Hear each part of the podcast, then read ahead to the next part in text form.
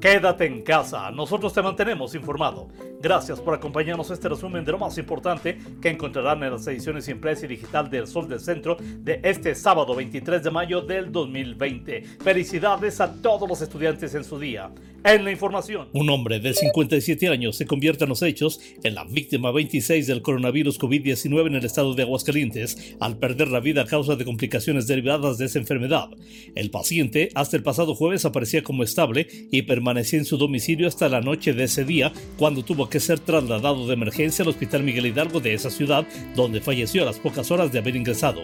Según el mismo documento con cierre este viernes, la entidad tiene ya 834 casos positivos de COVID-19, 29 más que el pasado jueves y que representan un incremento de 3.6 puntos porcentuales en apenas 24 horas.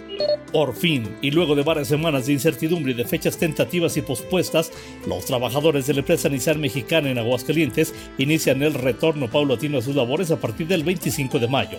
La empresa automotriz, que por sí sola concentra el mayor número de trabajadores en toda la entidad, iniciará este lunes la reintegración de los mismos, luego de haber cumplido con todos los protocolos necesarios ante autoridades de todos los niveles de gobierno. A través de un comunicado, el vicepresidente de manufactura de Nissan, Armando Ávila Moreno, explica que en el transcurso de las últimas semanas se han llevado a cabo trabajos de preparación correspondientes al cumplimiento de los protocolos de seguridad sanitaria. En un ejercicio de transparencia y diálogo abierto, el gobernador Martín Orozco Sandoval, acompañado por titulares de SEGOP, ICEA, SEDEC y CEFI, presentó a diputadas y diputados del Congreso del Estado el panorama sanitario, financiero y económico de Aguascalientes, así como las acciones y estrategias implementadas para mitigar efectos por la pandemia de coronavirus. Atendiendo inquietudes de los legisladores, Orozco Sandoval aseguró que desde el Poder Legislativo habrá diálogo, apertura e información clara y transparente sobre decisiones tomadas en la contingencia sanitaria, pues es una responsabilidad y compromiso de la Administración Estatal solventar todo tipo de cuestionamientos. Con el fin de mantener espacios públicos seguros, el municipio de Aguascalientes rehabilitó el alumbrado de 12 jardines tradicionales, así como calles aledañas. Así lo dio a conocer Miriam Rodríguez Tiscareño, secretaria de Servicios Públicos.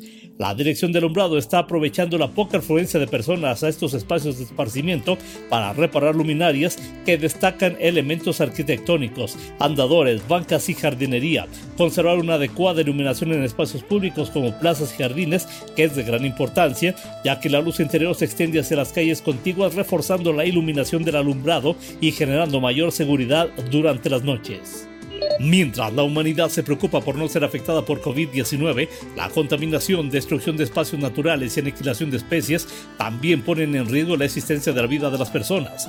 En este tema, una de las especies que corren grave riesgo son las abejas, insectos que llevan siglos beneficiando a la especie humana al incidir junto con algunos polinizadores en 35% de producción agrícola mundial, elevando la producción de 87 de los principales cultivos alimentarios, aseguran expertos. Por tanto, si las abejas se exterminan, desaparecerían especies de plantas y se afectaría el funcionamiento ecosistémico, pues la polinización se afectaría considerablemente, ya que ellas además fomentan la variabilidad, pues permiten fecundar organismos vegetales de la misma especie que de forma natural no lo pueden hacer.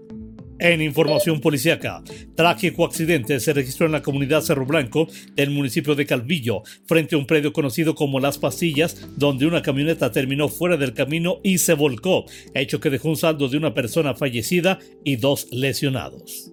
El detalle de esta información y mucha más lo encontrarás en las ediciones impresa y digital del Sol del Centro de este sábado 23 de mayo del 2020. La dirección general de este diario se encuentra a cargo de Mario Morales Gaspi. Yo soy Mario Luis Ramos Rocha. Te deseo el mejor de los fines de semana y que como todos los días amanezcas bien informado con el periódico líder El Sol del Centro. Por favor, quédate en casa. Nosotros te mantenemos informado.